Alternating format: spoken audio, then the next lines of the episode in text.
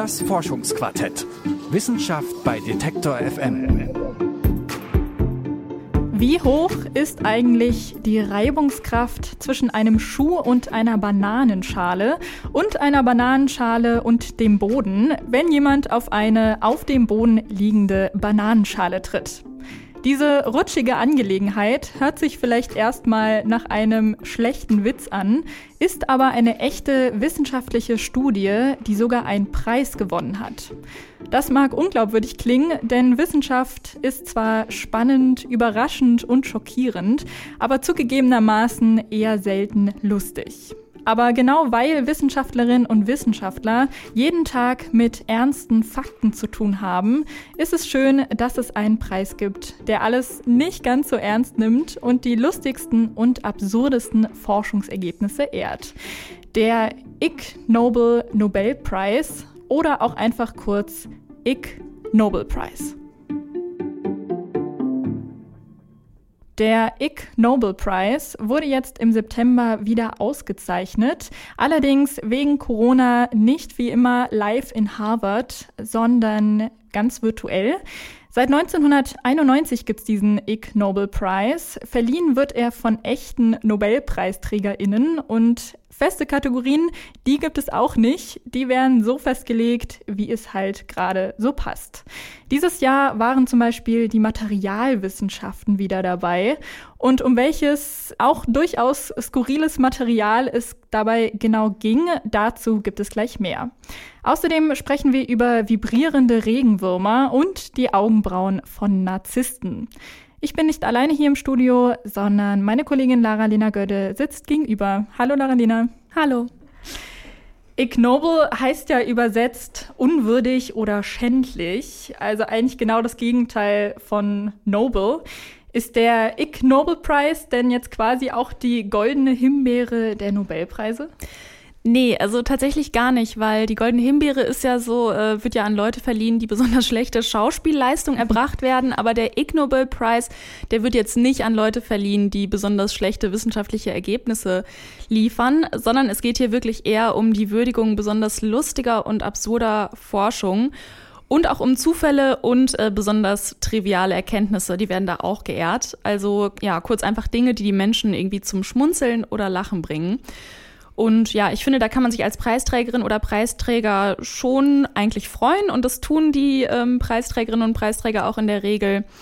Ähm, und die kommen auch sogar tatsächlich von weit her. Also wenn es nicht äh, virtuell ist, dann reisen die Leute auch eigentlich ähm, dafür nach Harvard, weil ja, da geht auch, glaube ich, äh, immer eine ziemliche Party ab, ehrlich gesagt. das kann ich mir vorstellen. Ja. Ähm, gibt es denn irgendwelche Vorgaben für diese Nominierungen, außer dass sie skurril sein müssen? Ja, ähm, also gegründet wurde der Ig Nobel Prize von Mark Abrahams und der sagt, dass das Forschungsthema erst zum Lachen und dann zum Nachdenken führen soll. Das ist ein mhm. Zitat.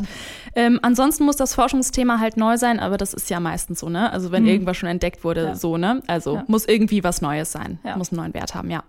Jetzt ist die Wissenschaft ja eigentlich wirklich sehr ehrwürdig und ernst. Mhm. Was ist das denn da so für ein Typ, dass der einfach mal so einen lustigen Preis für die Wissenschaft erfindet? Ähm, ja, also Mark Abrahams, der ist äh, Wissenschaftsjournalist ähm, in erster Linie und in einem Interview mit der Zeit hat er gesagt, dass am Anfang seiner Karriere hat er so viele Wissenschaftlerinnen und Wissenschaftler getroffen, die wirklich an total spannenden, nischigen Themen geforscht haben, aber wo natürlich so kein Hahn nachgekräht hat irgendwie. Und dann dachte er sich, ähm, eigentlich total schade, dass da niemand was von mitbekommt und hat ähm, so eine kleine Zeremonie gemacht. Erstmal eher so aus Jux, die er dann auch nur so ja ganz klein gehalten hat und im Internet angekündigt hat. Und er hat sich aber tatsächlich echte Nobelpreisträgerinnen dazu geholt. Das ist auch bis heute noch so, dass echte Nobelpreisträger mit dabei sind und die ähm, Preise verleihen. Und die haben sich dann lustige Hüte aufgesetzt und haben halt ja diesen Preis verliehen 1991 zum ersten Mal. Und damals wussten die PreisträgerInnen noch gar nicht von ihrem Glück, weil es halt auch so eine kleine Sache war. Und ja, das ist jetzt anders. Hm. Ich finde es ziemlich cool, dass sowohl die Jury als auch die Preisüberbringer, sage ich mal, aus äh, NobelpreisträgerInnen zusammengesetzt ist. Ja, total, Dass weil dadurch ja. ist es halt so, kriegt es halt irgendwie so eine Ernsthaftigkeit, ja. die es vielleicht erstmal gar nicht verdient hat, wenn man ja. sich so diese Zeremonie anschaut. Ähm, ja, aber ich finde es auch cool, also weil das ja, auch so ein bisschen so eine Selbstironie dann irgendwie ist. Ja, ne? aber auch, dass sie sich nicht zu schade dafür sind. Genau, total, ja, ja. Ähm, schauen wir uns diese Verleihung mal ein bisschen genauer an. Dieses Jahr war es ja ein bisschen anders durch Corona. Du hast dir das mal angeschaut. Wie kann ich mir das denn vorstellen? Wahrscheinlich nicht wie eine Nobelpreisverleihung, alle ganz äh, steif mit Anzügen ja. und seriös. Ja, ich glaube schon, dass die Leute Anzüge tragen und äh, okay. genau. Ähm, aber man kann sich das Ganze auch auf YouTube tatsächlich anschauen. Ich glaube, das ist so ein knapp anderthalbstündiges äh, Video.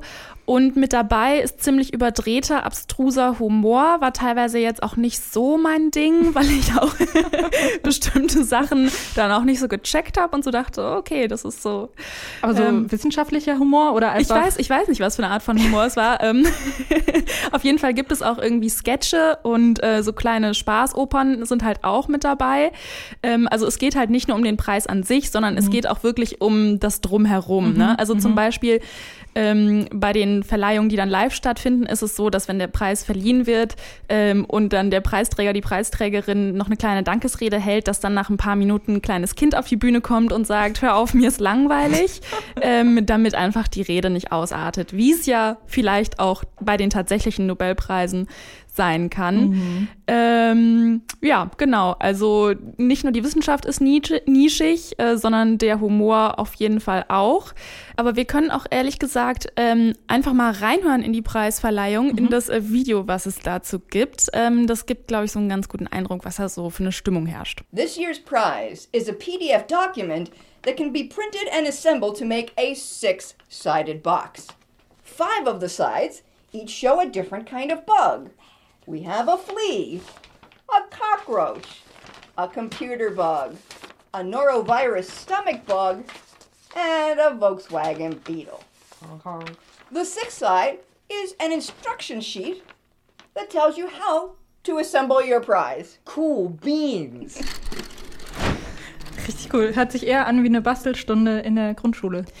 Ja, ähm, genau. Also man hat es jetzt mitbekommen, der Preis ist halt eine scheiß äh, Papierbox. das ist natürlich ein kleines bisschen weniger als der echte Nobelpreis. Macht der ja der echte Nobelpreis, mit wie viel ist der dotiert? Irgendwie ich doch mit eine Million. Eine Million, okay. Ich glaube, ich ja. mich nicht fest. Ich ja. glaube eine Million. Genau, Papierbox versus eine Million Dollar. Ähm, uh. Genau, ist halt eher ist halt eher so ein symbolischer Preis auf jeden mhm. Fall. Ähm, ja, kriegt dann jeder Gewinner, jede Gewinnerin diese Papierbox? Ja, also kriegt halt das PDF zugeschickt und dann baut man sich die Papierbox zusammen. Also das war aber auch nur dieses Jahr so. Ja. und ja. sonst? Also gibt es sonst ähm, ein bisschen wertvollere Preise? Oder? Es gibt ähm, meistens noch irgendwie so eine, ähm, einen tatsächlichen, einen, einen äh, tatsächlichen Geldpreis, aber das ist dann irgendwie so 100.000 ähm, Simbabwe-Dollar. Ich weiß gerade nicht, was die Währung in Simbabwe ist, aber auf jeden Fall, ja, halt irgendwie so eine, äh, genau, Fremdwährungsnote, die halt nichts wert ist. Ja. ja. Also auch wirklich so ein bisschen Satire und sich lustig machen über, über Preise. andere Preise. Ja, ja. wahrscheinlich, ja, ja, genau. Viel Symbolik ist dabei. Wer hat denn dieses Jahr die Papierbox oder die Papierboxen bekommen? Ähm, ja, ich pick mal einfach was Exemplarisches raus. Und zwar schön fand ich äh, die GewinnerInnen in der Kategorie Akustik. Und zwar ging es da genauer um dieses Geräusch hier. Hör dir das mal an. Ich habe es jetzt zweimal abgespielt, weil es so schön war. Wunderschön. Was glaubst du, was ist das? Ich habe keine Ahnung. Ich würde mir einen schnarchenden Dinosaurier so vorstellen. ist ein bisschen unlogisch, aber ich hätte jetzt einfach ehrlich gesagt gedacht, dass es so ein bisschen so ein verzerrter Rülpser ist irgendwie. Mhm. Aber ich löse das mal auf. Ähm, ich habe mit einer der GewinnerInnen, Judith Janisch von der Uni Wien gesprochen und sie gefragt, äh, ja, zu was sie geforscht haben und wofür sie einen Preis bekommen haben und sie erklärt das jetzt einfach erstmal selbst. Wir haben den Preis für unsere Forschung an der Kommunikation bei Krokodiliden bekommen, vor allem bei Alligatoren, und zwar für ein ganz bestimmtes Experiment, äh, wo wir einen chinesischen Alligator in Helium gesetzt haben, in eine luftdichte Kammer. um herauszufinden, ob Reptilien sogenannte Formanten oder Resonanzen besitzen. Helium ist leichter als Luft und daher äh, wandert Sound äh, etwas schneller. Und wenn man das dann misst und äh, statistisch auswertet, dann sieht man einfach auch die Veränderung. Also die, die Grundfrequenz bleibt gleich, der Grundton, aber die sogenannten formanten Resonanzen, die in unserem Resonanzkörper entstehen, ändern sich und das sieht man. Genau, ich fasse das nochmal ähm, zusammen. Also das, was wir da vorhin gehört haben, das war ein ähm, weiblicher chinesischer Alligator, der Helium eingeatmet hat. Ähm, und die ursprüngliche Frage der Forscherinnen und Forscher war, was ist eigentlich der Grund für dieses Bellen, was Alligatoren abgeben? Und da haben sie gedacht, ähm, die Hypothese ist, die wollen wahrscheinlich mitteilen, wie groß und stark die sind. Und diese Hypothese wurde dann auch am Ende bestätigt. Aber ähm, dieses Helium-Experiment, das war halt Teil dieses größeren Experiments. Und da wollte man halt gucken, wie Alligatoren unter veränderten Bedingungen bellen, nämlich in dieser Umgebung, wo noch ein Gemisch an Helium und Sauerstoff drin ist, was ja bekanntlich die Stimme verändert. Ähm, ja, und damit konnte man halt nachweisen, dass Reptilien auch ähnlich wie die menschliche Stimme Resonanzen besitzen. Und eine Resonanz, das ist ähm, quasi das Mitschwingen eines Körpers mit einem anderen. Und das gibt zum Beispiel der menschlichen Stimme ähm, einfach einen volleren Ton quasi. Krass. Also leider kein schnarchender Dinosaurier. Nee. ähm, kannst du den Ton nochmal abspielen? Da war auch der ein, das eine Geräusch ein bisschen höher als das andere, ne? Ja. Genau, okay. das eine war halt ohne Helium, mhm. das andere mit. Ähm, genau, das, äh, ich meine, ein Alligator, der Helium einatmet, kann man sich vorstellen, dass da die Stimmung vielleicht auch ein bisschen äh, ja, erheitert ist äh, bei der Forschung.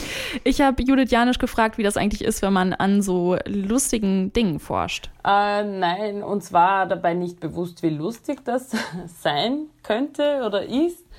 Uh, unser Hintergrund, also unser Gedanke war wirklich herauszufinden, ob die Tiere Resonanzen haben oder nicht. Und ähm, das ist einfach eine der einfachsten Methoden, dies nachzuweisen. Ja, Forschung, die Forschung an Alligatoren macht für mich generell sehr, sehr viel Spaß. Ich finde das extrem aufregend. Und wir hatten auch eine super Stimmung im Team immer. Natürlich, wenn dann äh, Tierpfleger und äh, Kollegen alle Helium einatmen und so miteinander sprechen, macht die ganze Situation noch viel mehr Spaß am Ende. Ja, also ich würde auch sagen, mit Helium macht ein, ist eigentlich immer Spaß dabei. Ja, ja, und das hört auch nicht auf, ne? Also ja. ich glaube, das findet man halt mit 12 lustig, das findest du halt auch noch mit Ende 20 Absolut. lustig. Ich, ich werde das auch noch mit 70 lustig ja, finden, ja, ich. ich. wahrscheinlich auch. ähm, genau, eine, eine, einen Preis fand ich noch ein bisschen fragwürdig. Da dachte ich mir so, okay, ich, ich habe Fragen. Äh, und zwar war das in der Kategorie Psychologie. Und da ähm, den Preis hat ein Team aus Kanada bekommen und die haben sich angeschaut, inwiefern man an der Form von Augenbrauen Narzissten erkennen kann.